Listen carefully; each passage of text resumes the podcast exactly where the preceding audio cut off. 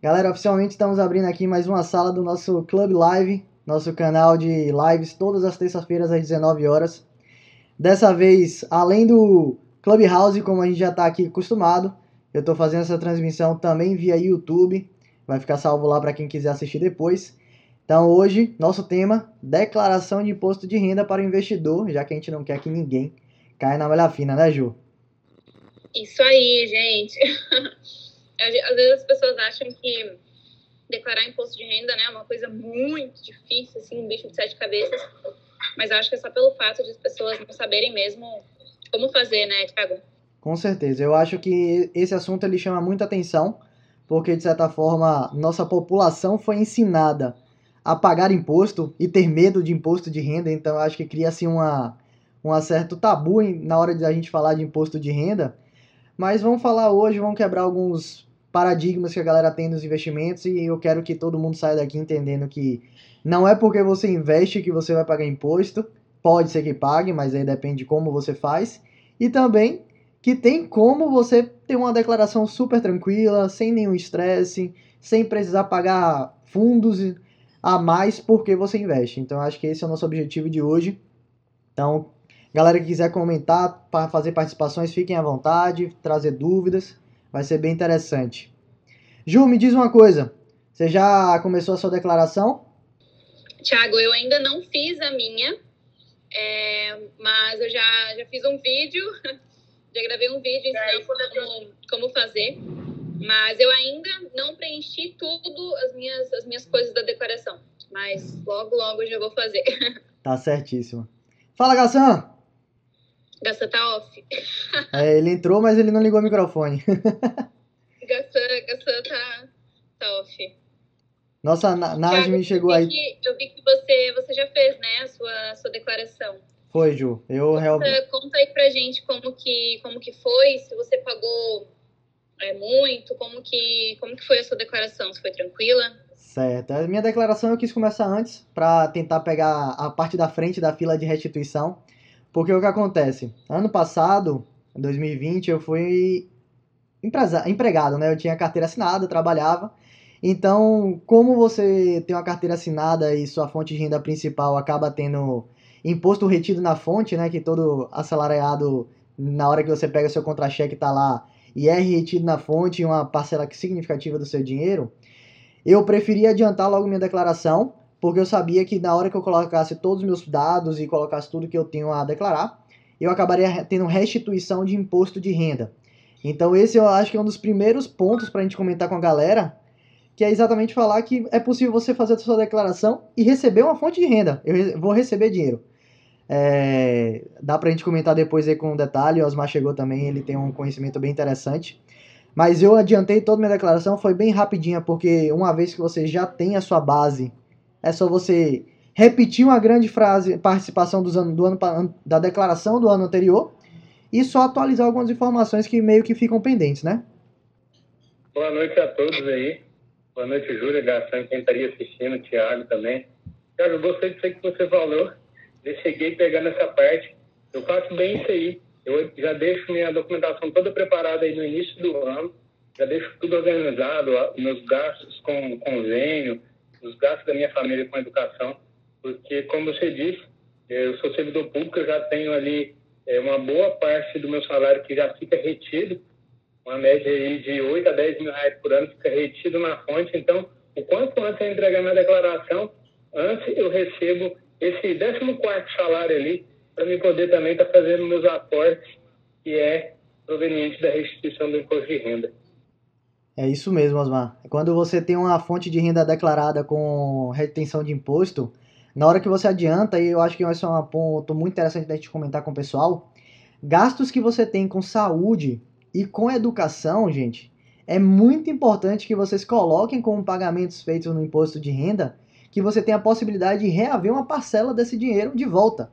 Então, como o Osmar falou, tem uma fonte de renda aí para você fazer o que você quiser ou pagar uma conta, ou fazer outros investimentos, exatamente quando você pega essa restituição do imposto que você já tinha pago, mas por causa dessas deduções de saúde e educação fica maravilhoso para você reaver. Isso pode ser com plano de saúde, exame, médicos particulares, instituições de ensino, inglês, tudo que é uma coisa é, organizada, institucional, com o CNPJ tudo direitinho, você pode usar de volta para reaver a parcela do dinheiro que você pagou de imposto ao longo da declaração do ano anterior.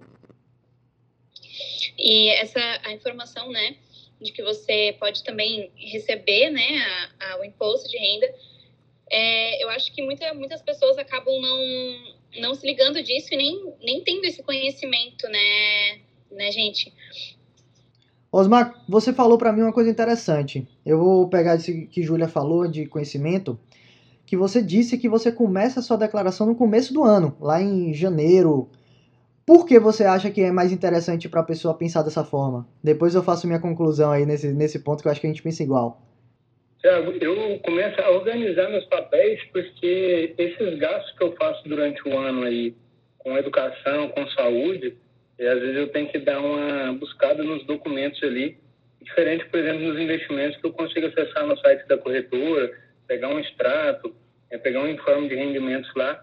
Essa documentação eu preciso dar uma organizada nela aqui primeiro e eu gosto de deixar tudo pronto ali já no início do ano. Porque quando eu tenho acesso ao programa lá da, da restituição, eu já vou colocar todos esses dados lá para me receber a restituição é no primeiro lote, ou no máximo ali, já é no segundo lote que eu consigo estar recebendo. É isso mesmo, eu acho que é muito interessante você fazer isso porque, gente, parem para pensar aí, quem é que lembra exatamente o que é que foi gasto em fevereiro de 2020? Será que você realmente tem uma memória tão boa assim para lembrar o que você gastou nesse período? Então, quanto antes você começa a juntar seus papéis, a organizar sua vida, mais fácil fica quando chega março e você começa a fazer sua declaração.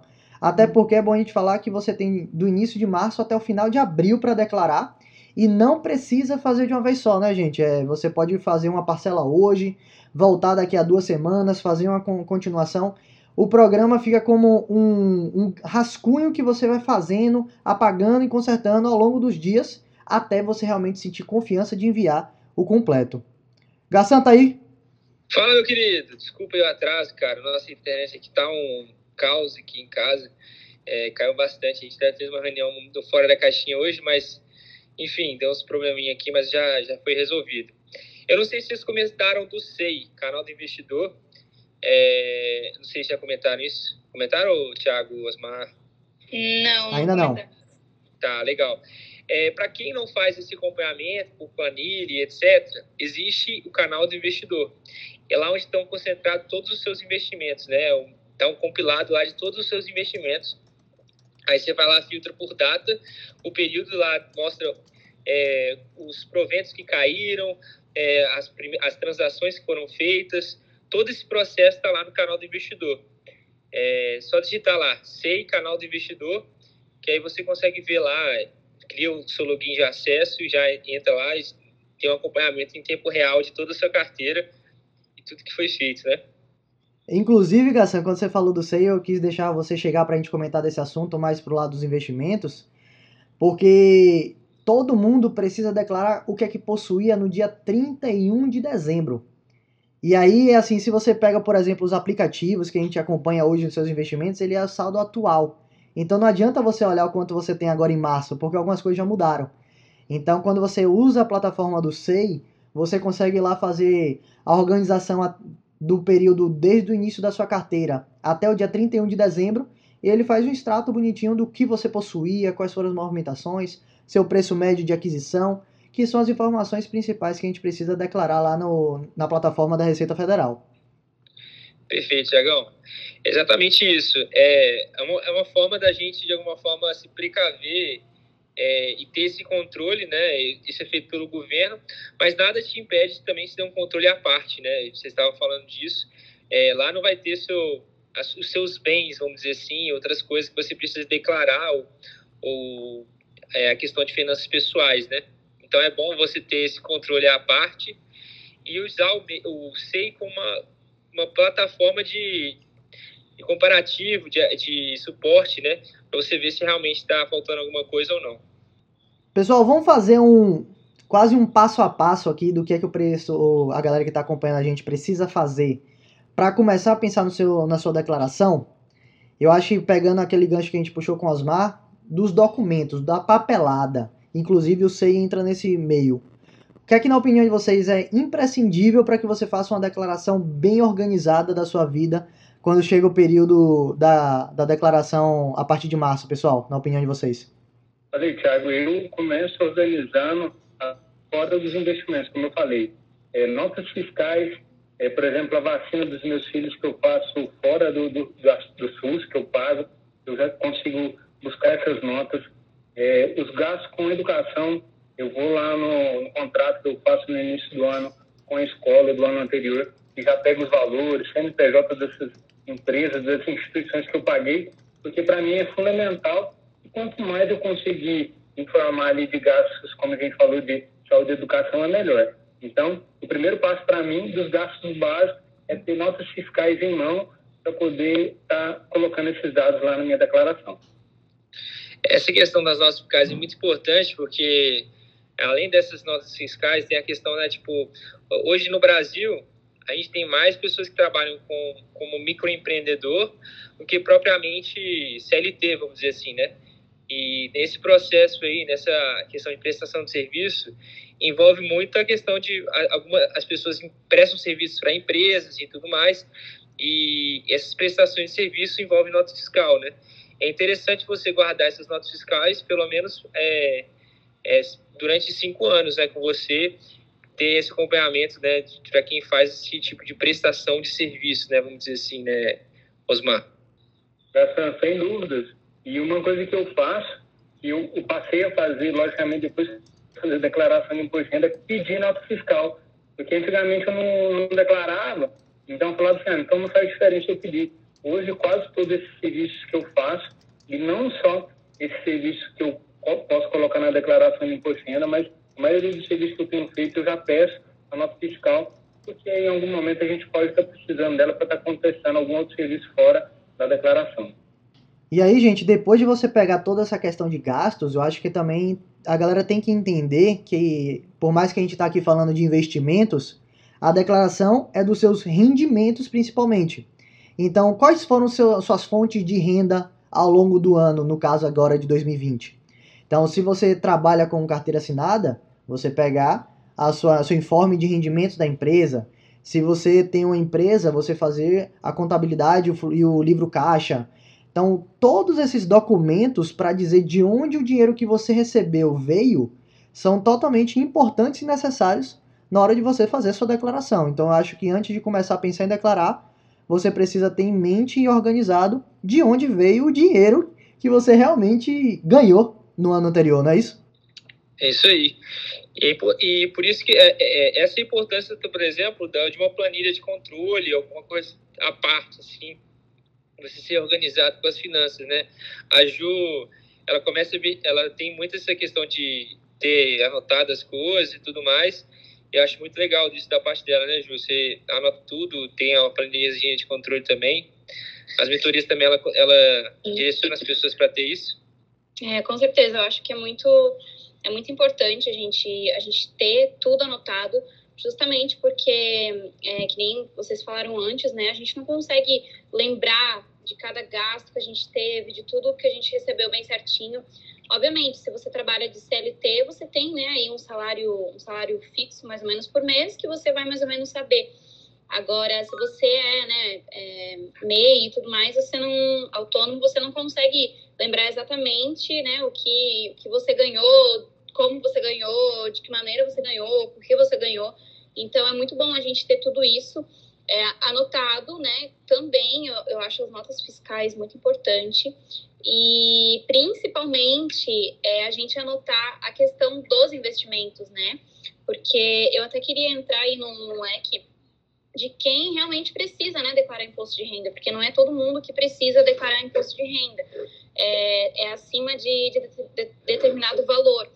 Mas se você investe em renda variável, né, de alguma forma, você precisa é, declarar essa, esse imposto de renda.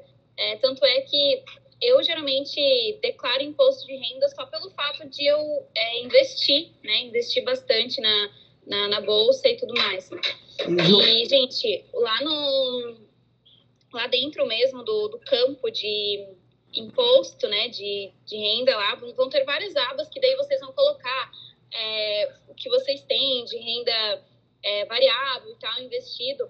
Mas, se vocês investem em fundos, né, que aí no caso já é como se fosse é, bens que vocês têm, vocês têm que ir lá em uma binha que tem, é, que é realmente de bens de consumo, que lá vai estar incluso essa questão dos fundos de investimentos que vocês investem e também se alguém investe em Bitcoin, porque eles consideram que isso são bens que a gente, que a gente realmente tem.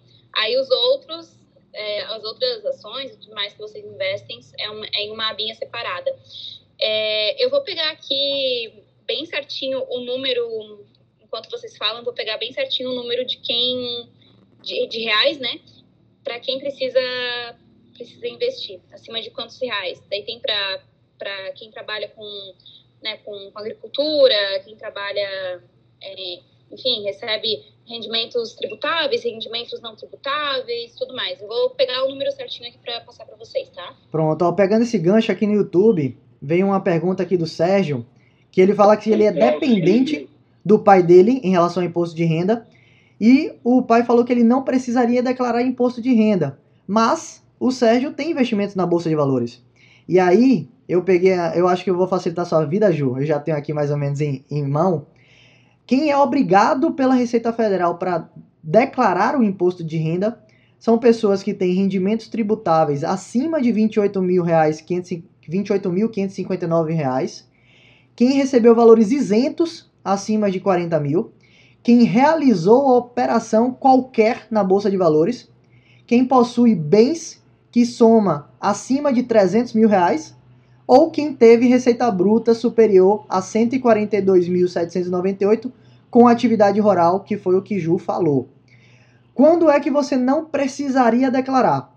Se você tiver sociedade conjugal ou união estável, que esses bens tenham sido declarados pelo outro cônjuge, ou se a pessoa for dependente de uma outra pessoa física que declarou os rendimentos e bens de direitos na sua própria declaração. Então é esse o caso do Sérgio o pai dele, que tem a obrigação de declarar, deveria declarar todos os bens e direitos do Sérgio, por ser seu dependente, na sua ficha de declaração, colocando lá que o responsável por aquela declaração está sendo seu dependente, que no caso é o Sérgio, porque ele realizou qualquer operação de bolsa de valores. Gente, deixa eu, eu trazer uma novidade aqui para vocês desse ano. Olha só, é, para quem, né, às vezes um autônomo aí que pegou o auxílio emergencial, né? Vamos supor, ah, tinha um autônomo ali, não estava lucrando nada e tudo mais ali durante, durante o, os primeiros meses e tudo mais de, de pandemia. E aí depois, vamos supor, ele e nos três últimos meses ele teve ele conseguiu lucrar bastante teve uma renda superior a R$ 22.847,76 né se caso acontecer isso e esse autônomo ter essa renda superior, autônomo ou CLT, né? Eu digo autônomo porque geralmente CLT é, é um pouco mais difícil dependendo do que trabalha. Então, se o autônomo ou o CLT teve essa renda também acima e pegou o auxílio emergencial, é, ele vai ter que devolver esse auxílio para, né, para a receita e esse valor já vai ser já vai ser cobrado ali quando for, for fazer a, a DAS ali, já vai ser cobrado no, no boletim para pagar já. Show de bola. Isso é uma novidade que eu não sabia, na verdade. Oi, Ju. É isso mesmo, pessoal. Se você recebeu sua declara... É, o auxílio emergencial nesse ano de 2020, porque foi uma coisa específica do ano 2020, não estava nas regras da Receita, você tem que estar tá de olho, porque se ficar comprovado com que você imputar que você não deveria ter recebido por causa das suas fontes de renda, automaticamente o programa vai gerar uma, um documento de arrecadação, que é aquela famosa DARF, para você devolver o seu auxílio emergencial. Não tem, não tem para onde correr. E aí, e outra coisa, né, Ju? A gente tem, sempre tem que falar dos prejuízos que a pessoa pode ter se estar obrigado a declarar e não declarar. Que normalmente pega o cancelamento de um CPF, que é pesado. Você não pode fazer concurso público, você não pode emitir passaporte, já é complicado. E, e tem mais alguma coisa. Vocês lembram o que é, gente? É cancelamento e teve uma, uma outra coisa, peraí. Acho que é multa. É, é a multa, é a multa. Você ainda É, tem é uma multa, multa. é multa, é, é verdade. Eu, eu só não lembro o valor. Você sabe o valor aí de cabeça, Osmar? É 20% sobre o imposto devido lá. A multa não é tão pesada dependendo da sua declaração, mas se você tiver um imposto maior a pagar e não declarar isso ali, a multa pode sim ter um valor bem alto. Exatamente, gente. Esse é o que é o cuidado que a gente sempre bate na tecla. Se você tá com receio porque acha que é difícil, procura ajuda e declara, porque é muito mais tranquilo você retificar uma declaração feita por algum erro do que você deixar de declarar e aí a Receita te pegar e cancelar seu CPF, colocar multa. Multa pode ter juros a depender de quanto tempo você fique sem pagar. Ou seja, o problema é muito mais superior de você deixar de fazer essa declaração do que você declarar mesmo sem ter necessidade ou cometer algum erro porque você pode fazer retificação tranquilo. Ó, eu recebi uma pergunta aqui, pessoal. É, se eu não declarei nenhuma, nenhum ano anterior, eu consigo declarar, é, mesmo tendo esse, esse valor devido aí, vamos supor que tinha recebido, mas não declarei, não veio nada de receita, não veio nada, e eu declarar. Eu consigo declarar, caso dos anos anteriores? Olha, você consegue porque toda a, a declaração de até 5 anos atrás você pode retificar. Então você pode entrar em declarações do ano, de anos anteriores, fazer uma retificação e organizar sua vida. Eu já recebi até uma pergunta de falar, ah, Thiago, e se eu não retificar e colocar do zero ali na minha declaração desse ano, será que dá algum problema? Aí, gente, que eu gosto de bater nessa tecla. Qual é o pulo do gato quando você fala de imposto de renda? É que a Receita não quer saber se você realmente disse que você tem 5 ações da empresa X ou 10 ações. Ele quer saber se a sua renda, a sua fonte de renda, é capaz de te sustentar e justificar seu movimento de patrimônio. Então, esse é o ponto. Se você tem renda para justificar todo esse aumento de patrimônio em um único ano, talvez você pode colocar de vez e não dá nada. Agora, se não tiver, é uma grande probabilidade de você cair na malha fina. Falando em malha fina também, gente, outra, outra curiosidade aí que às vezes as pessoas caem na malha fina, né? Às vezes nem por, nem por querer, mas, mas por falta de conhecimento mesmo. Tem uma binha lá na, na Receita que é de dependentes, né? No caso, é, seus filhos, ou enfim, se você tem a guarda, né, judicialmente, de alguma, de alguma criança, ou de, de algum dependente, né, até 21 anos, ou se estiver fazendo faculdade, né, até, até 24. É, às vezes as pessoas colocam lá o dependente, mas se esse dependente ele ter qualquer tipo de renda, mesmo que seja assim um trabalho, qual- qualquer coisa, qualquer tipo de renda, a pessoa tem que declarar isso também no campo de, de, de dependentes, porque se a pessoa não declarar, é, é muito, muito provável também de pode acontecer de você cair na malha fina. Então, assim, se você tiver um dependente que tenha renda, você precisa analisar bem a situação, se realmente vale a pena ou não colocar essa, esse dependente como dependente, né? Já que ele tem renda, é, às vezes não vale a pena. Só vai valer a pena se esse dependente tiver gastado muito, assim, se você tiver, né, é, bancado alguma coisa muito, muito grande, assim, para ele durante, durante o ano. Aí vale a pena, mas é, é bem bom a gente também se, se atentar nisso, tá? E aí, gente, tem uma condição que também é interessante vocês saberem sobre a questão da declaração, que enquanto você não apertou o botãozinho lá de enviar para a Receita, você pode fazer o que quiser. Inclusive, pegando esse exemplo que a Ju passou, que eu achei importantíssimo, você pode simular a sua declaração colocando o seu dependente dentro da sua declaração e ver o efeito disso na tua vida, e pode também criar uma declaração fazendo o seu dependente isolado, como se ele estivesse declarando por conta própria, e ver como fica a situação dos dois, porque em alguns cenários, como o Gil falou, a depender da quantidade de gastos e da receita que esse dependente pode ter, pode fazer muito mais sentido e economizar ou até ter restituição se você declarar o dependente como uma pessoa ainda realmente isenta. Ou seja, você fazer a declaração isolada do dependente como titular e fazer a sua sem nenhum dependente. Por isso que é importante você colocar no programa e ter, fazer os testes, porque ele vai calculando por você, não é tipo assim uma surpresa. Você tá no escuro, aperta o botão e tcharam, é isso que vai acontecer com tua vida. Não, você vai colocando e ele já vai calculando o que é que aconteceria se você tivesse enviando a declaração hoje. Então, Ju, esse ponto que você trouxe é importantíssimo, porque não é porque a pessoa é, é nova ou está em faculdade que ela deve ser declarada como dependente.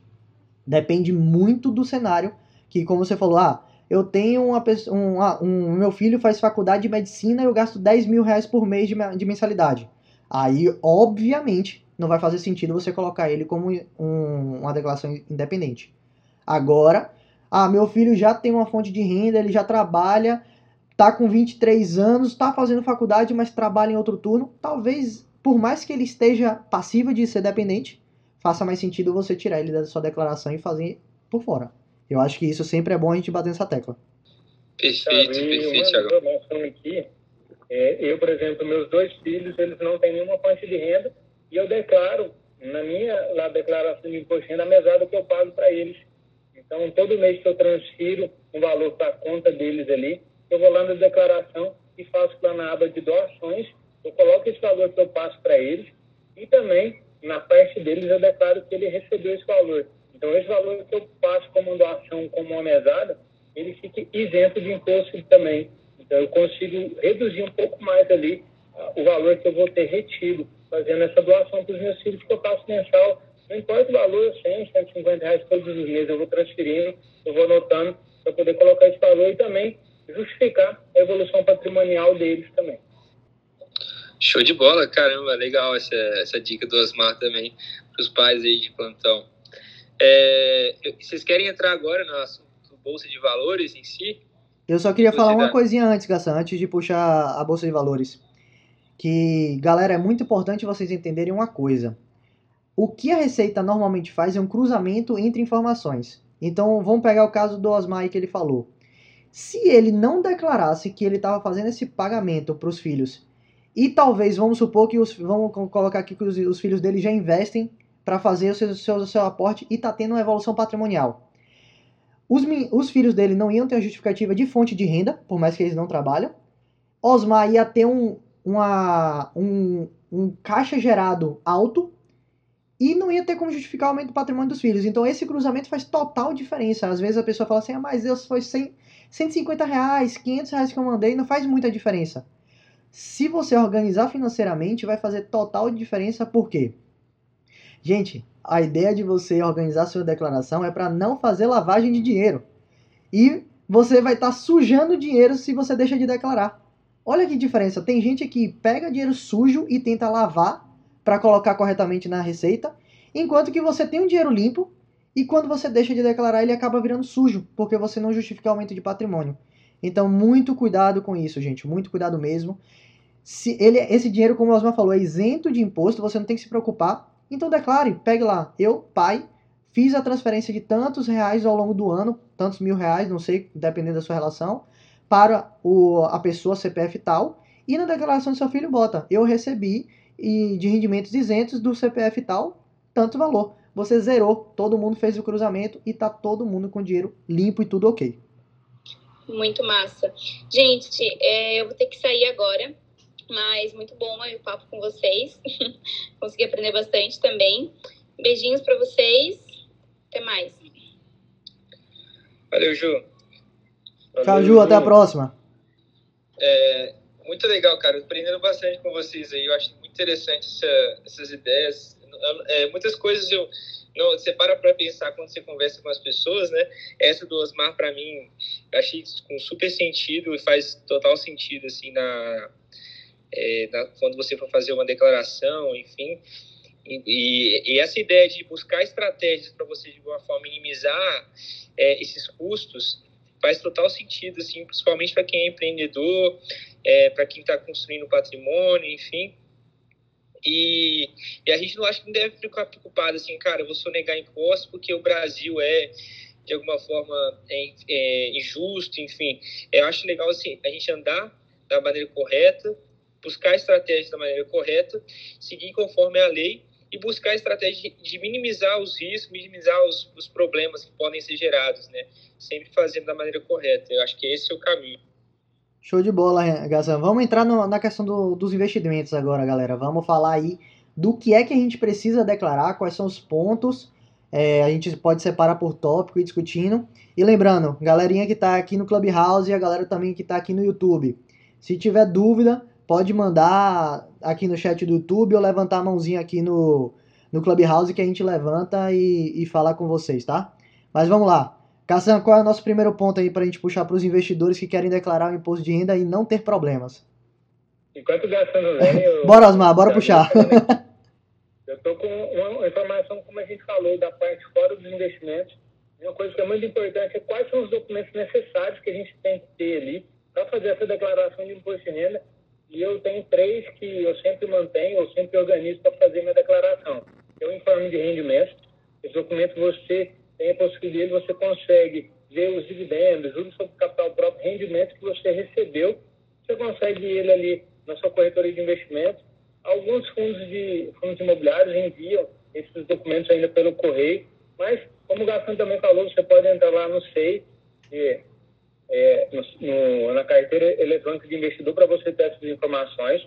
É, o segundo documento também é a posição acionária, para você ver a lista de documentos ou a lista de ativos que você tinha na sua carteira lá no último dia do ano, sejam ações, ETFs, debêntures, fundos imobiliários, para você ir se organizando e também, uma coisa que eu gosto de guardar, toda vez que eu faço transações, são as notas de corretagem, porque é a partir dali que você vai identificar qual é o valor de aquisição dos seus ativos para você informar na declaração no último dia do ano lá. É isso aí, galera. Esses três documentos são importantes para qualquer pessoa que tem investimentos. E lembrando que onde você tenha alguma relação financeira, essa instituição gera informe de rendimento. Então, por exemplo, ah, Tiago, eu tenho uma conta poupança no Banco do Brasil. O Banco do Brasil emite um informe de rendimento sobre a sua conta poupança. Ah, eu tenho um uma renda fixa na Rico. A Rico vai gerar um informe de rendimento sobre sua posição. Então, qualquer lugar que você tenha uma relação financeira, você recebe um informe de rendimento porque você precisa dessa informação para colocar na sua declaração. Então, você investidor, você vai ter que colocar, vamos, vamos colocar aqui os três pontos. Primeiro ponto, bens e direitos, ou seja, o que você possui, seu patrimônio. Segundo ponto, os rendimentos recebidos. E terceiro ponto, as operações que você fez para ter lucro, principalmente na bolsa de valores. Então aí vamos entrar em cada uma separado, gente. Vou até colocar aqui no YouTube para a galera acompanhar nossos três pontos. Vamos lá, Gatan, já está de volta aí ou ainda não? Ele está com problema na internet hoje, mas é, eu fiz aqui uma live, o Thiago, no domingo, falando sobre isso também, fazendo um passo a passo para poder tirar dúvidas. E é muito importante, como você falou. Se você que está ouvindo tem alguma dúvida, é, procure o Thiago, procure o Osmar Gassan, procure até na internet uma forma de minimizar essas dúvidas na hora de preencher, e não colocar nenhuma informação errada na sua declaração. É isso mesmo, gente. Então vamos entrar lá no primeiro ponto, Osmar, enquanto o Gassan resolve a internet dele. Bens e direitos, gente. Como eu comentei, bens e direitos é o que você possui. Então, se você tem algum patrimônio, seja ele uma conta corrente, uma conta poupança, um fundo de investimento, uma renda fixa, investimento em ações, fundos imobiliários, o que você possuir de dinheiro, patrimônio, inclusive carro, inclusive apartamentos, inclusive o que você imaginar, é, alguém está te devendo dinheiro, o que você tiver de direito ou de bem, essa parte entra bens e direitos. Essas são as primeiras partes que você vai colocar. Aí vem o que o Osmar falou. Você tira a sua posição acionária. Então, quais eram as ações que você possuía? Tantas ações da empresa X. E aí, o que é que você vai ter que calcular? Custo de aquisição. De onde você tira? nota de corretagem. Por isso que Osmar falou, você precisa das notas de corretagem para dizer qual foi o custo, se pagou corretagem, se não pagou, se o preço foi X, se o preço foi Y, para você poder calcular e colocar certinho. Até porque, Osmar, tem uma dúvida que todo mundo me pergunta. Você declara quanto você tem de saldo ou quanto você pagou para adquirir o bem? Olha aqui, vou dar um exemplo para o pessoal que está ouvindo aí. Se, por exemplo, lá no ano de 2020 você comprou as 100 ações, sejamos é um exemplo hipotético, comprei 100 ações da Itaúsa.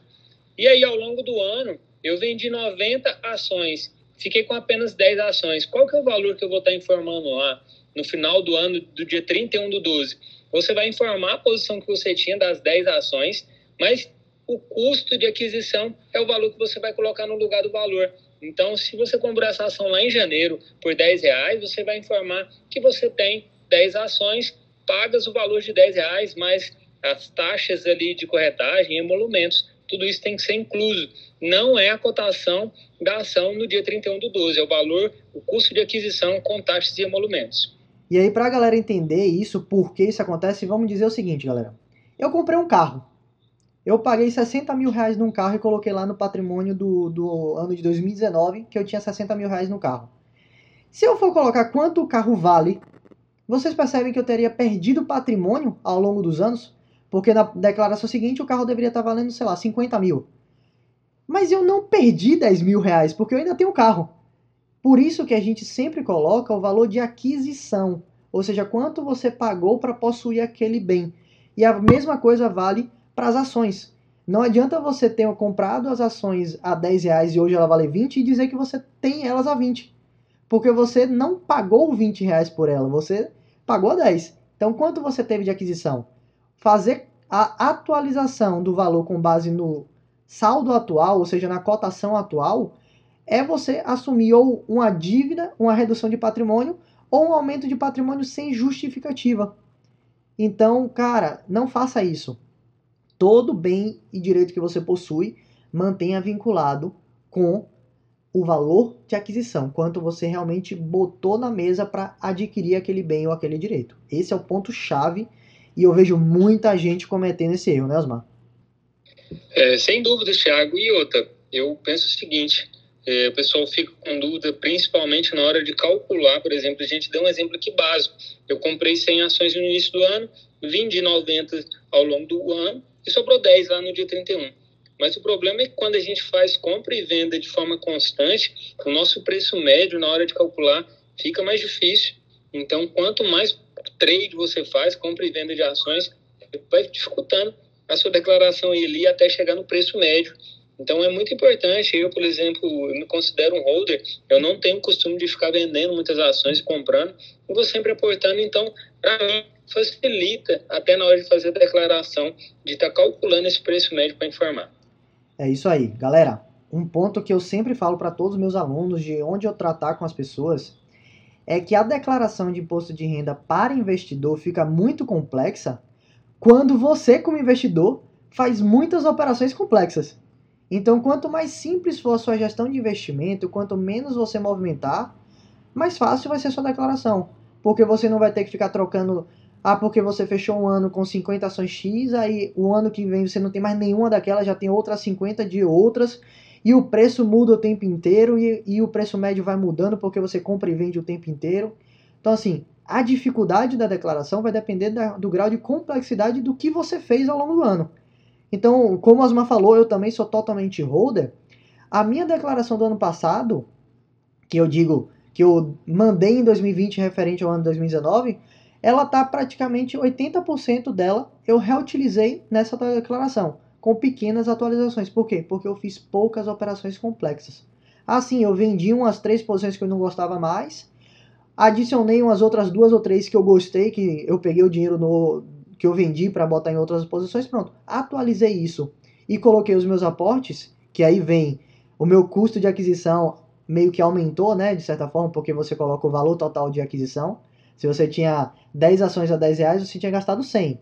Se hoje você tem 15 ações a 10 reais, você gastou 150. Então você atualiza esse valor de aquisição lá na sua declaração. Então eu sempre bato nessa tecla: quanto mais simples você for nos seus investimentos, mais simples se torna a sua declaração e principalmente esse ponto de bens e direitos que você tem que ter na linha qual é o seu custo. É, Tiago, e também lembrando o pessoal ali nos últimos dias do ano, eu evito de estar negociando até pelo período de a taxa de a liquidação ali da, da, compra e venda às vezes pode estar demorando um dia a mais e eu tenho uma pessoa um aluno meu do meu grupo WhatsApp que comprou algumas ações ou vendeu se eu não me engano nos três últimos dias do ano e aí isso complica na hora dele fazer a declaração então nesse período ali uma semana antes e uma semana depois do ano novo eu evito estar negociando para também não complicar a situação na hora de informar isso na declaração e aí galera só para eh, Osmar falou, acho importante a gente falar isso e explicar o porquê, né? Por que aconteceu isso? De certa forma, quando você compra uma ação na bolsa, a ação vira sua na mesma, no mesmo dia, ela já vira sua. Mas o dinheiro só sai da sua conta hoje, dois dias depois. Então vamos pegar aí que é um exemplo que dia 31 é um dia de semana. Então você foi lá, comprou as ações no dia 31, você fecha o dia 31 com as ações e com o dinheiro em conta, mas o dinheiro só vai sair da sua conta para justificar essa compra no dia 3 de janeiro. Ah, e você teria que ter uma organização muito grande, porque o, o próprio Walter colocou aqui na, no WhatsApp, ou no YouTube, perdão, que você tem que colocar dívidas também na sua declaração, caso você tenha. Então, nesse caso do seu aluno, Osmar, ele teria que colocar que ele tinha as ações, que ele tinha um dinheiro em conta e que ele tinha uma dívida para pagar do valor daquela nota de corretagem dele. Ou seja, ficou mais complexo porque você teve que adicionar mais uma operação. É ruim se você souber muito bem fazer a declaração? Não. Mas se você tem dificuldade, evite. Compre lá faltando 5, 6 dias para fechar um ano porque aí meio que você mata o problema, que é a questão de uma semana tranquilo, e pronto, deixa o ano virar, que aí no ano seguinte você resolve.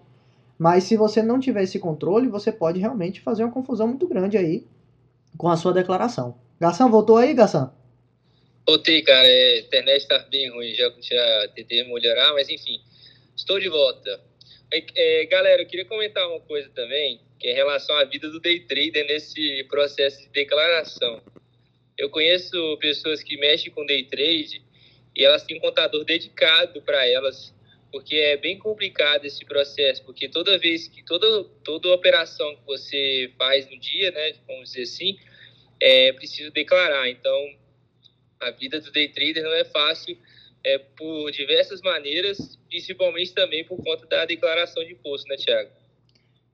É, eu tenho um amigo meu que ele é contador, inclusive ele está se especializando em declarar investimento por causa de mim, então a gente tem trocado muita figurinha. E ele pegou um cliente dele, que era tipo assim, eu acredito que muitas das pessoas que estão hoje no mercado fazem isso, que estava na bolsa todos os dias fazendo day trade sem parar, mas não fez gestão de absolutamente nada. Então o que, é que acontece num cara desse? Ele chega lá em março, manda 90, 150 notas de corretagem para o contador e fala assim: e aí, o que é que eu tenho para pagar? Cara, isso é um trabalho, um trabalho, um trabalho tão, tão, tão grande, tão grande, que eu acho que não compensa o esforço de você fazer day trade para ficar tirando trocado ali no, ao longo do dia. Ah, eu pago um, um, um contador para isso. Ó, se você tá nessa vida aí, beleza. Se, se o dinheiro não é o problema para você e você tem alguém para fazer isso, massa, mas eu não me comportaria dessa forma, porque realmente é um trabalho gigantesco e demanda uma gestão muito grande, porque toda operação de lucro de day trade tem que pagar imposto.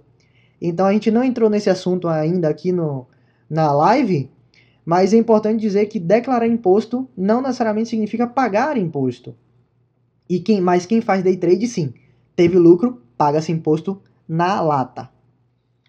É, tem uma questão só, só uma coisa aqui, Thiago. É, tem uma questão do day trade que é o lucro que você gera até o final do mês, né? Vamos dizer assim. Por exemplo, se até o final do mês você é, o compilado de tudo deu prejuízo, é, você de alguma forma não teve lucro, né? Vamos dizer assim. É, é bom também falar para o pessoal que se você tem prejuízo nas suas operações de bolsa de valores, você pode utilizar esse prejuízo como forma de abater um lucro que você tenha no futuro. Então vamos lá supor. Ah, eu tive um prejuízo de 500 reais fazendo operação na bolsa. Ok, guardei esse prejuízo. No mês seguinte, eu tive 500 reais de lucro com day trade, vamos supor. Lembrando que é um com um, eu não posso abater de lucro de day trade em lucro de fundo, ou prejuízo de day trade em lucro de fundo imobiliário, tem que ser um para um. Mas se eu tô lá, tive prejuízo no mês seguinte, ou tive prejuízo em day trade no mês de 500 reais e no mês seguinte eu tive lucro no day trade de 500 reais, o meu imposto que eu tinha que pagar de 20% sobre esse lucro não tem que ser pago porque eu usei o prejuízo para abater o lucro. Então é importante a gente bater nessa tecla. Prejuízo é interessante você fazer a gestão para poder abater lá na frente esses pontos. Tiago, eu tenho uma carteira aqui do Factory Invest que é uma carteira que a gente faz através de filtros, né, e está comprando ali uma quantidade de empresas durante um ano. E uma coisa que eu faço sempre quando eu vou renovar essa carteira, justamente o que você falou, eu faço primeiro é, a, eu reposiciono essa carteira, mas se eu tiver que vender alguma posição daquelas ações que estão na minha carteira, eu vendo primeiro as ações que estão com prejuízo, porque assim eu posso usar para bater no imposto das que estão com lucro. Porque se eu fizer eu vender minhas ações com lucro primeiro, depois eu fizer a venda das ações que estão com prejuízo, eu não consigo abater esse imposto. Então, como o Tiago falou, primeiro você tem que ter o prejuízo para depois abater no lucro ali e estar tá zerando o imposto de renda se for o caso. E também deixar claro que você não pode ter lucro e depois que você tiver um prejuízo você abater o imposto. É antes. Você tem um prejuízo e se tiver lucro futuro, aí você usa o prejuízo que você teve lá atrás. É... E em relação aos rendimentos, gente, beleza. Entendi que eu tenho meus investimentos, eu entendi que eu tenho que declarar lá tudo bonitinho, cada ativo que eu tenha, seja renda fixa, seja tesouro, seja ações, fundos imobiliários, ETFs. Ah, o Walter fez aqui uma perguntinha sobre ações no exterior também. É o mesmo processo, você só muda o código do país. Então, da mesma forma que você declara as suas ações aqui no Brasil, você vai declarar as ações nos Estados Unidos, mas dizendo que não é no Brasil, é nos Estados Unidos. Então essa forma muda bastante, muda só um pouquinho. Mas e os rendimentos que a gente tem? Ganhei dividendos, ganhei lucro, juros sobre capital próprio. E aí, gente, a gente faz o que com isso? Tem que declarar tudo, né, cara? É, declara tudo. Os dividendos, na verdade, tem opção para declarar dividendos. Juros sobre capital próprio é uma outra forma de declarar dentro do, programa, né? Vamos dizer assim. É, e é bom que tem tudo lá no, a carteira, não sei lá, não sei lá no, no investidor, né? Você consegue entrar lá e, e, ter o compilado de todos os proventos que você recebeu no decorrer do, do, do processo de investimento e conseguir declarar da maneira correta. E, Garçom, como você falou aí, tem o campo lá, rendimento isento e não tributáveis para declarar os dividendos. O código dos dividendos ali, é o código, deixa eu ver aqui, só confirmar, acho que é o código 20. Código 20, é. Sim. E aí, você não paga imposto de renda sobre o dividendo que você recebeu. Já o juro sobre capital próprio, ele é tributado e a gente paga esse imposto, mas ele já vem retido lá na fonte. Então, na hora de declarar o juro sobre capital próprio, você vai no campo específico, que são rendimentos tributáveis, né?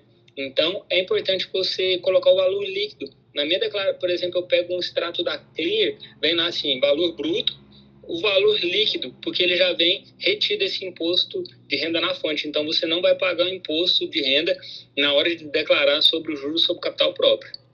A gente conversou isso na semana, se não me engano, passada, sobre o fundo de investimento imobiliário, e aí que entra uma das vantagens do fundo de investimento imobiliário em relação a aluguel, né, vamos dizer assim.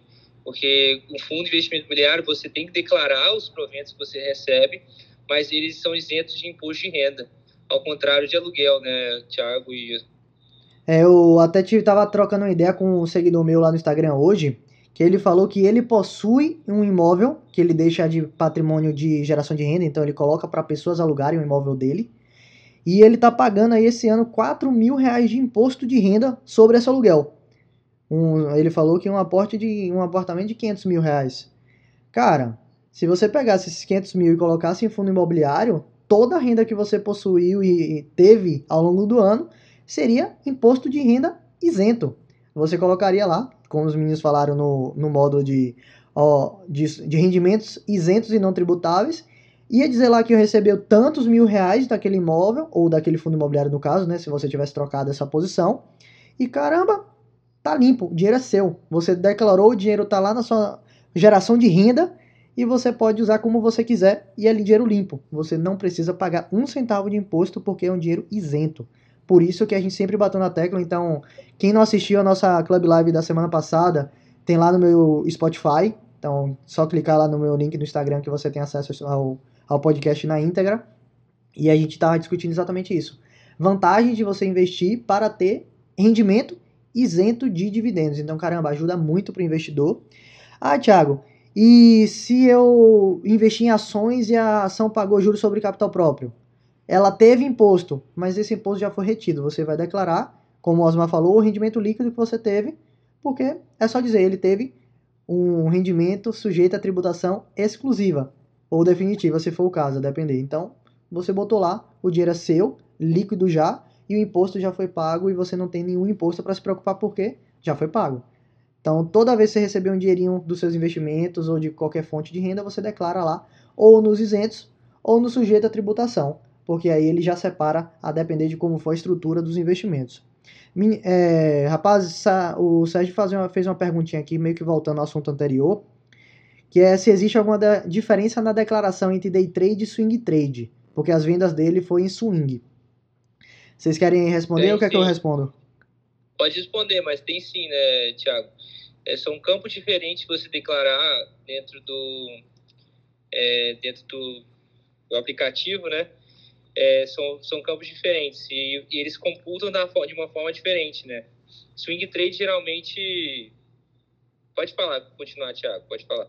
É, basicamente a diferença é a forma de tributação, porque swing trade até 20 mil reais por mês você não paga imposto, então ele não vai para o módulo de operações de bolsa de valores, ele vai para o módulo de rendimentos isentos e não tributados. Tem lá a questão de operações de bolsa de valores, você volta lá e está isento o dinheiro do ano inteiro.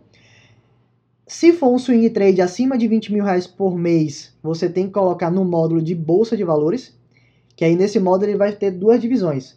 Operações comuns, que é o swing trade, e day trade. São duas colunas diferentes.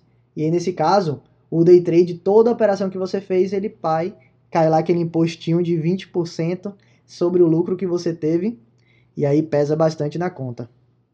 É duro, né, cara? Vida day trade não é fácil, não. É, eu, por isso que eu prefiro ficar de fora. Às vezes não é nem por é, dificuldade de fazer o day trade, mas só na hora de pensar na declaração eu já falo assim, não, melhor ficar só de olho aqui, ficar como um holder, investir por longo prazo. E uma, isso que o Thiago falou também justifica você declarar os seus ganhos abaixo de 20 mil reais lá que são isentos porque você faz a sua evolução patrimonial. Todo ganho que você tem ali na venda de ações, você está informando a receita que você ganhou aquele valor e que aquilo agora faz parte do seu patrimônio para poder justificar de onde que está vindo esse dinheiro. Exatamente. É, de novo a gente comentando esse assunto. Você tem uma fonte de renda é, certa, correta, totalmente dentro da, da legalidade e o fato de você não declarar está sendo prejuízo para você porque se você pode ter usado esse dinheiro para aumentar seu patrimônio e não vai conseguir justificar depois. E aí vem o problema. Imagine lá, Osmar, imagine seu filho, seu filho, não sei se o seu filho investe, mas vamos supor que ele investiu durante 10 anos enquanto ele era um dependente seu, e aí do nada, você nunca declarou, ele vai fazer a declaração dele e tem lá um patrimônio de 25 mil reais. Um, um rapaz que tem um, um, não tem a menor justificativa de renda para botar isso.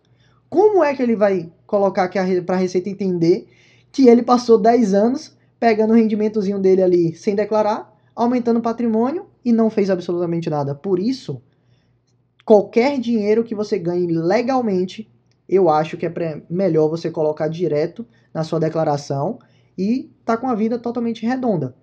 Por quê? Porque a gente não tem que ter medo de declarar. Você tem que ter medo de declarar se tem coisa errada na sua vida. Se você tá todo redondinho, qual vai ser o medo, né, gente?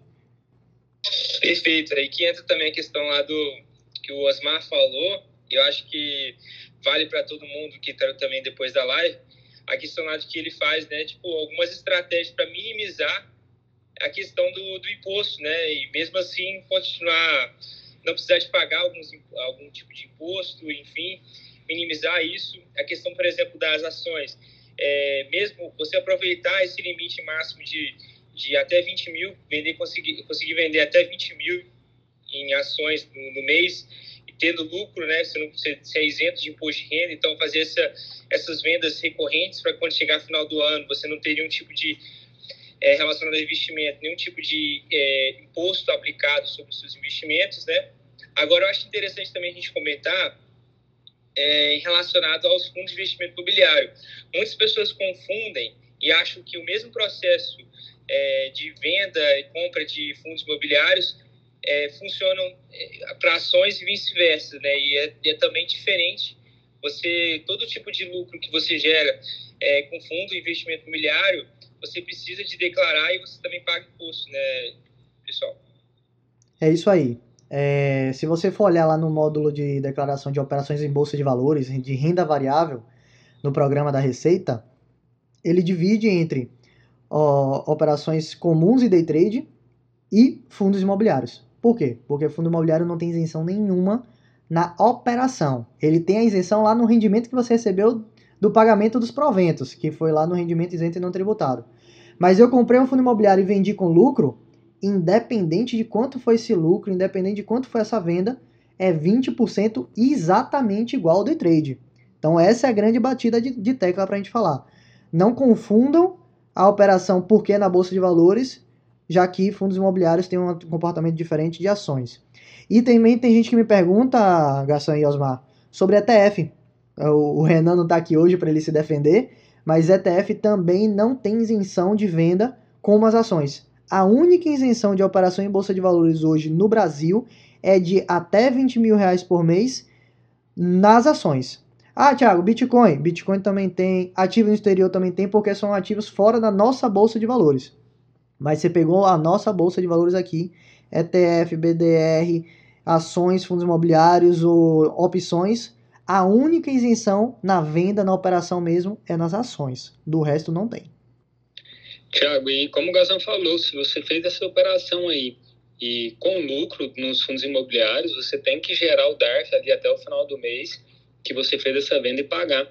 E se você deixar de pagar esse valor, você pode entrar no site da Cicaweb e tá gerando esse DARF, ele já calcula o imposto para você pagar, para quando você for fazer a declaração do imposto de renda, você lançar esse valor lá e é muito importante não deixar de pagar isso, porque como o Gastão falou, eu evito o máximo de pagar é, juros, de pagar impostos. Então, se algo tem que ser feito, que seja feito da forma correta e dentro da legalidade, para a gente não incorrer em mais é, gastos desnecessários.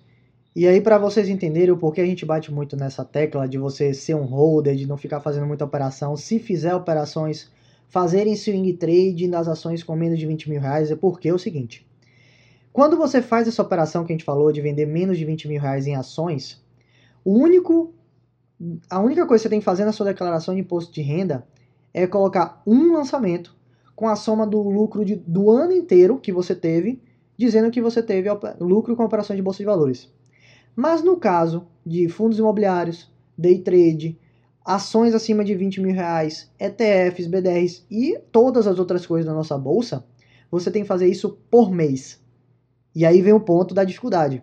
Você vai ter que todo mês fazer sua gestão, verificar se tem imposto a pagar, como Osmar falou, ir no site da Receita Federal, emitir uma DARF através do site do Cicalc Web, calcular todo o imposto que você tem, calcular independente porque o imposto das, op das opções são um, o imposto do day trade é outro, o imposto dos fundos imobiliários é outro, o imposto das ações é outro, para você somar tudo, gerar uma DARF e pagar todos os meses dos seus lucros para quando chegar na declaração anual, que é o que a gente está fazendo agora, você informar cada mês qual foi o valor pago para cada um desses casos. E tem que fazer separado. Quanto você pagou com ações? Quanto você pagou com fundo imobiliário? Quanto você pagou com day trade? Você vai separando mês a mês, tipo por tipo, para dizer o quanto você pagou. Ou seja, é um baita trabalho se você quiser ser trade principalmente para administrar essa questão tributária para ficar legalizado, porque uma hora a conta chega, gente. Não vai achando que você vai operar durante um ano inteiro, ou dois anos, ou três anos, cheio de lucrozinho ali, ali, ali, vai chegar uma hora que a Receita vai bater na tua porta, ó. Tem aqui esse, esse tanto de DARF aqui no seu nome, a multa e os juros foi recalculado, você tá pagando, tá devendo uma, uma bolada aí para Receita. Então cuidado, gente, não não cometam esse erro e se for fazer, façam da forma correta, acompanhe mês a mês paguem seus impostos e depois na declaração informem o imposto pago, como a Osmar falou ali pra gente. Pessoal, eu vou ter que me despedir. Eu tenho outro compromisso agora às oito. Agradeço aí. Semana que vem nós estamos aqui de volta. Um abraço aí, Thiago, Gassan, todo mundo que acompanhou aí a nossa sala live aqui do Clubhouse. Valeu, Osmar. Valeu, Osmar. É muito bom. Acho que o conteúdo foi muito importante, cara. Todas as lives que a gente faz aqui, todo, né? essas salas que a gente abre, o conteúdo é muito denso, assim, até a gente que faz o conteúdo, a gente aprende bastante. É, e a gente vai abrir agora, né, Thiago, para quem quiser fazer umas perguntas, enfim. Isso aí, pessoal. Se alguém tiver uma dúvida. Galera aqui do Clubhouse, se quiser levantar a mão e perguntar o que é que tá pendente aí no, no, na sua declaração. E aqui o pessoal do YouTube também, se tiver alguma pergunta, coloca aqui no chat que a gente puxa. Agora a gente está na, na disponibilidade de vocês. E aí, Gassan, avisando o pessoal aí que quem não tiver o, o famoso iPhone para abrir a Clubhouse, eu vou estar tá transmitindo nossas sessões aqui no, no YouTube também, consegui dar um jeito. Organizei aqui um, uma combinado de microfones. E aí o pessoal vai poder assistir no futuro, se quiser assistir a live toda, assim, a live infelizmente só vai ter a minha cara conversando com vocês aqui no celular, mas é, pelo menos vai dar para passar o conteúdo tanto no Spotify, tanto também no YouTube. Surgiu uma dúvida aqui, viu, Gassan? O limite, bala, o limite de 20 mil reais por mês se aplica a ações no exterior? Você que é o nosso guru do, do exterior? É, da ação exterior são 35 mil. 35 mil reais por mês aplicado a todos os investimentos na Bolsa de Valores americana, seja REITs, país, seja ETF, seja ações, seja day trade, se você quiser fazer. De certa forma é assim, né, Gação? E é. Bitcoin também, né?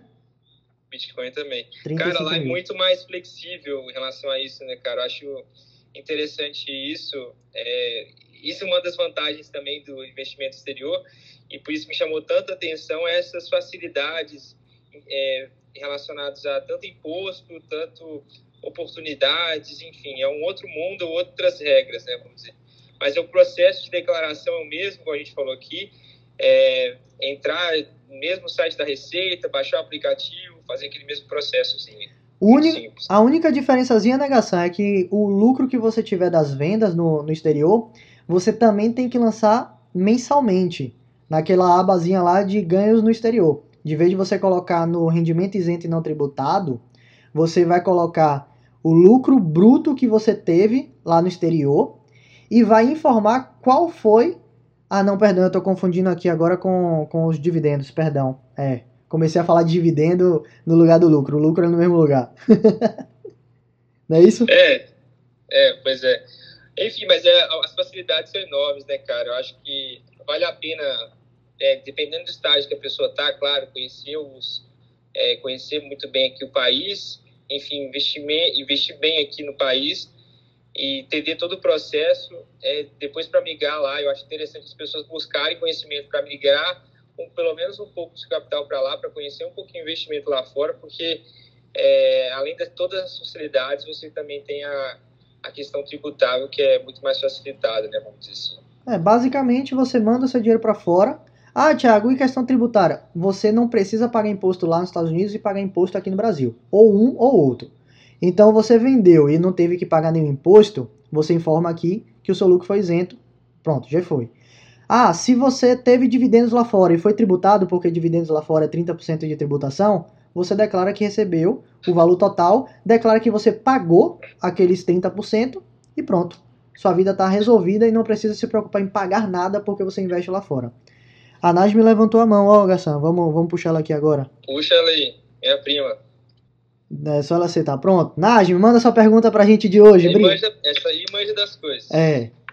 Oi. Na verdade, só agradecer, né, pelo conteúdo, como o Racine falou. Estão me escutando? Estão, né?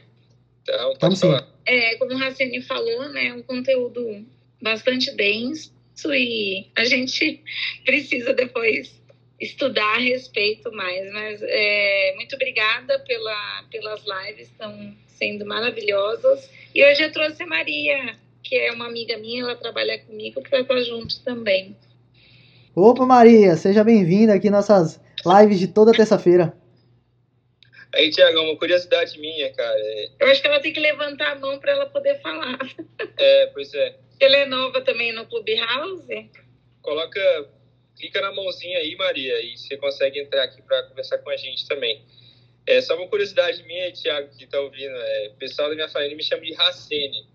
Não pergunta por quê, mas me chamam de Racene. Então, Eita. eu não sei por quê, cara. É, inventa um apelido para mim. já tem um nome já que não é muito comum, já inventa, inventa apelido para mim, esse pessoal. tá, tá feito, Garcia, tá feito.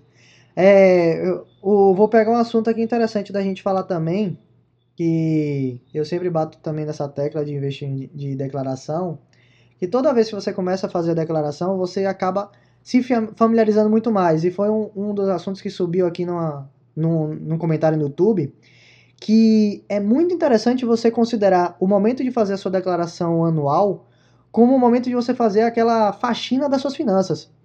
É o momento que você lembra o dinheiro que você tirou, por exemplo, eu não lembrava que eu tinha feito um saque do meu FGTS, porque o governo liberou lá no meio do ano você poder sacar mil reais do FGTS que estava lá. E aí eu falei, caramba, esse dinheiro eu posso declarar como fonte de renda, porque eu usei esse dinheiro para comparações. Então, se eu não tivesse feito essa rotina, eu teria ficado com o dinheiro sujo porque eu aumentei patrimônio sem dizer de onde veio a renda. Então, esse momento de fazer a declaração eu acho muito importante para qualquer pessoa. Entender que é hora de você sentar e falar assim: caramba, como foi minha vida financeira? Quantos foram meus gastos? É, onde, quantos foi minha renda do ano inteiro? Como está meu patrimônio? Meu patrimônio aumentou, diminuiu? Se eu tenho dívida, se eu faço pagamento demais? Eu acho que é o momento de você fazer uma reconciliação muito, muito interessante com você mesmo.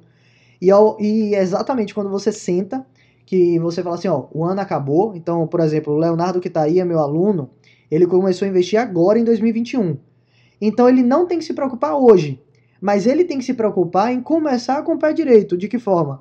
Organizar tudo que ele está fazendo, organizar todos os investimentos dele, organizar as fontes de renda, para na hora que chegar o ano que vem, você ter uma vida muito mais fácil, porque foi o que a gente falou lá que o Osmar sempre puxa você começa a puxar mais cedo, porque na hora de declarar fica muito mais fácil todo o seu trabalho.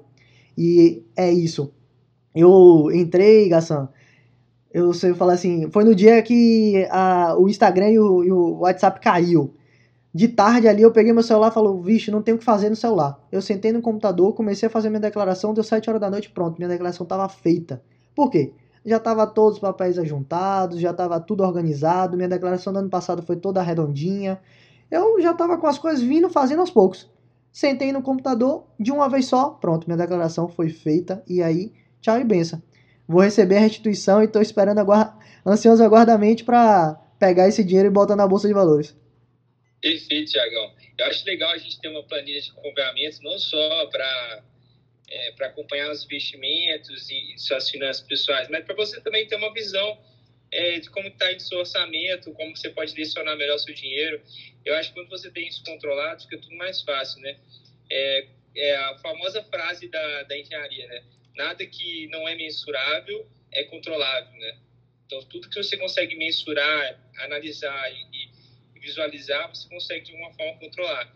Tudo que está ali no ar, que você no achômetro, vamos dizer assim, é mais difícil controlar, a gente mapear essas coisas. Então, é sempre bom ter esse olhar crítico e ter esse acompanhamento, porque as finanças, de alguma forma, é essencial para a evolução do homem na Terra, vamos dizer assim. E a gente quebrar essa barreira de que declarar imposto de renda não é para você, né? Assim, todo mundo pode declarar. Ah, Thiago, eu tô dentro de uma faixa de isenção. Cara, não pare de investir, não, não, não segure sua vida financeira por causa que você está na faixa de isenção. E se você tiver, ah, por exemplo, ah, eu, não, eu acho que não tem problema porque eu investi 150 reais na bolsa, eu não vou fazer declaração esse ano. Ok, você está totalmente dentro da lei, porque você, quer dizer, não tá, né? Se você for investir na bolsa, você já tem que declarar. Então, então você já estaria errado só de não fazer isso. Mas, cara, não se preocupe com o trabalho, não se preocupa com ter que fazer. Aprende, procure informação, hoje está muito fácil. Eu tô aqui, quando a gente puxou aquela questão das perguntas, é que eu estou fazendo um documentozinho aqui para passar para os meus alunos com como declarar imposto. Então eu estou aqui com todos os códigos, se você tem que declarar Bitcoin é código 81, se você vai declarar é, renda fixa é código 12. Então assim, já estou fazendo aqui tudo arrumadinho para os meus alunos, para pelo menos você ter um norte. Mas o fato de declarar é uma coisa simples, gente. Não fiquem presos nessa barreira de que não devo declarar, não vou começar a investir, eu tenho medo de, de fazer isso por causa da declaração. A declaração só dá problema se sua vida for uma bagunça. Se sua vida for redonda, não tem que se preocupar, não. Eu tô na mesma fase que você, viu, Tiagão? Tô preparando um videozinho para soltar lá no Fora da Caixinha lá, sobre declaração de imposto de renda. Muita gente vem perguntar. Nossa senhora, muita gente pergunta, Gassan, o que eu faço? Porque assim, eu ajudo muitas pessoas, não em cursos, né, mas eu faço algumas mentorias para poder também ter uma base para fazer um curso, naturalmente, talvez. É, mas meu foco, por enquanto, não é esse, né? Meu foco é construir as empresas e desenvolver elas, que eu estou construindo agora. Mas muita gente me pergunta, cara, muita gente tem esse... Pelo menos, pelo menos tem essa vontade de aprender, né, cara? Isso que é importante, você aprender e não ficar assim passivo no mercado, né? Que a gente vê que quanto mais passivo você é, mais você sofre no mercado. A gente tem que ser cada vez mais ativo, buscar conhecimento e não é vergonha você não saber de uma coisa e procurar ajuda, né? É pelo contrário, é, mostra-se sabedoria você buscar conhecimento e de alguma forma sempre buscar e buscar, não ficar acomodado pelo não conhecimento. É o é, hoje eu escrevi um artigo para uma revista que eu, que eu escrevo falando exatamente disso. É muito interessante a gente perceber que você sai da escola sabendo tanta coisa que você nunca vai usar na sua vida, mas coisas que você com certeza vai ter que fazer, que seria questões tributárias, como abrir empresa, organização financeira, como investir, como declarar imposto de renda, você não aprende. Então, como é que você vai se lidar com a vida adulta se você não aprendeu essas coisas que são Batata, você vai ter que fazer, não tem jeito. Ah, eu poderia contratar um contador para fazer. Você pode. Agora, olha que coisa interessante. O contador não é você. O contador não passou o ano inteiro sabendo o que é que você fez. Então, o contador vai fazer aquilo que você informar. E se você deixou de informar, ele não vai identificar, ele não vai encontrar o erro e você só vai identificar se uma hora você for chamado ou se você for realmente pegar a sua receita para a sua declaração para passar o olho. Então eu acho que é muito importante você falar assim, cara, é uma coisa que eu preciso saber. Por mais que chegue um momento que eu não faça, você aprenda, você entenda o que é que você precisa fazer, você vá lá, estuda, procura informação, procura ajuda, vê realmente como fazer, aprende, faz uma vez, vê se tá certo, pega a experiência e aí sim você pode delegar. Mas enquanto você não aprendeu, você de certa forma está negligenciando a coisa não é a mais importante, mas é uma das coisas mais importantes da sua vida, que é a sua organização financeira. Então eu sempre bato nessa tecla. Aprenda a declarar o seu imposto de renda, aprenda a investir, aprenda a tomar conta do seu dinheiro, aprenda diversas coisas que vai ser necessário na sua vida adulta. E de vez de você ficar toda vez terceirizando as coisas que deveria ser a sua obrigação principal. Porque você não terceiriza é, fazer a revisão do seu carro, você mesmo leva o carro lá e quer saber se está tudo certo, mas terceiriza a sua declaração, terceiriza onde o dinheiro está sendo investido lá na, na tua corretora quando você manda o assessor fazer tudo por você. Então, cara, é muito importante para a tua vida, não deixa isso acontecer não. Então esse é o meu recado de hoje. E quem precisar aí de suporte, pode chamar a gente, tanto eu quanto o Gassan, estamos lá no Instagram, estamos aqui no YouTube, no Clubhouse, no Spotify, onde você quiser achar a gente. Estamos aqui disponível para trocar ideia e responder qualquer dúvida que vocês tenham dificuldade. Eu acho que eu estou respondendo tanta dúvida essa semana, gastando de renda. Perfeito, Tiagão. Você é monstro, cara. Você é monstro. Você manja demais. Mandei, Ned. Não, foi sem querer. Não, não beleza. É, só comentando aqui que o intuito do projeto Para a Caixinha é exatamente esse, cara, que você comentou, a questão das escolas. Cara, eu acho que a maior dor que eu tenho é essa. Tipo, uma das maiores dores na vida que eu tenho é essa duas, na verdade. Uma que é essa questão de das pessoas não terem um conhecimento que elas precisam de fato é, quando elas saem de uma escola ou faculdade, né, para viver a vida e se, se, adaptar a ela, vamos dizer assim, que elas pensam, pensam muito dentro da caixinha, vamos dizer, né? e, e essa coisa da pessoa também, as pessoas se submeterem às coisas por, por necessidade, não porque elas realmente precisam ou porque elas gostam relacionado determinada coisa. Eu vejo muita pessoa, por exemplo, trabalhando é, determinada área, determinada coisa, porque elas, é, porque elas precisam, não porque elas querem. Né? Então, isso é uma das dores que eu mais tenho, isso que motiva hoje em dia a produzir conteúdo, a desenvolver esses projetos que eu tenho, tipo, tanto do Fora Caixinha, tanto do, da agência PTCX. E, cara, eu acho genial você comentar isso aí. E eu vejo que uma das principais fatores para que isso aconteça as pessoas se submeterem a isso é, é pelo medo mesmo, cara. Eu acho que é medo de, de enfrentar as, as dificuldades e medo de enfrentar os desafios. Às vezes o, o, o dinheiro vira um desafio para a pessoa, né, cara? É, enfrenta ele tipo, de uma maneira ruim ou enxerga de maneira ruim, porque ele trouxe malefícios para a pessoa é, de alguma, em algum momento da vida. Mas para todas as pessoas, o dinheiro uma hora vai ser um problema. Tipo assim, vai ter um problema no meio desse caminho. E uma vida tipo de empreendedor, uma pessoa, qualquer pessoa, ela vai enfrentar esses desafios, ela precisa resolver esses desafios, precisa enfrentar esses desafios. Senão o desafio vai permanecer lá ou pode aumentar, talvez. Então é interessante a gente ter essa visão de enfrentamento e de ser ativo nisso aí, para não deixar um problema virar uma bola de neve e daqui a pouco não tem mais solução.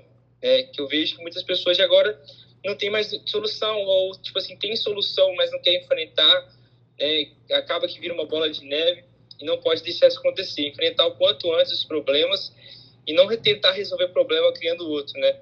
É, isso é o principal dica aí, sugestão que eu dou para as pessoas. É isso aí, galera. Assim, de antemão, muito obrigado a todos que ficaram presentes.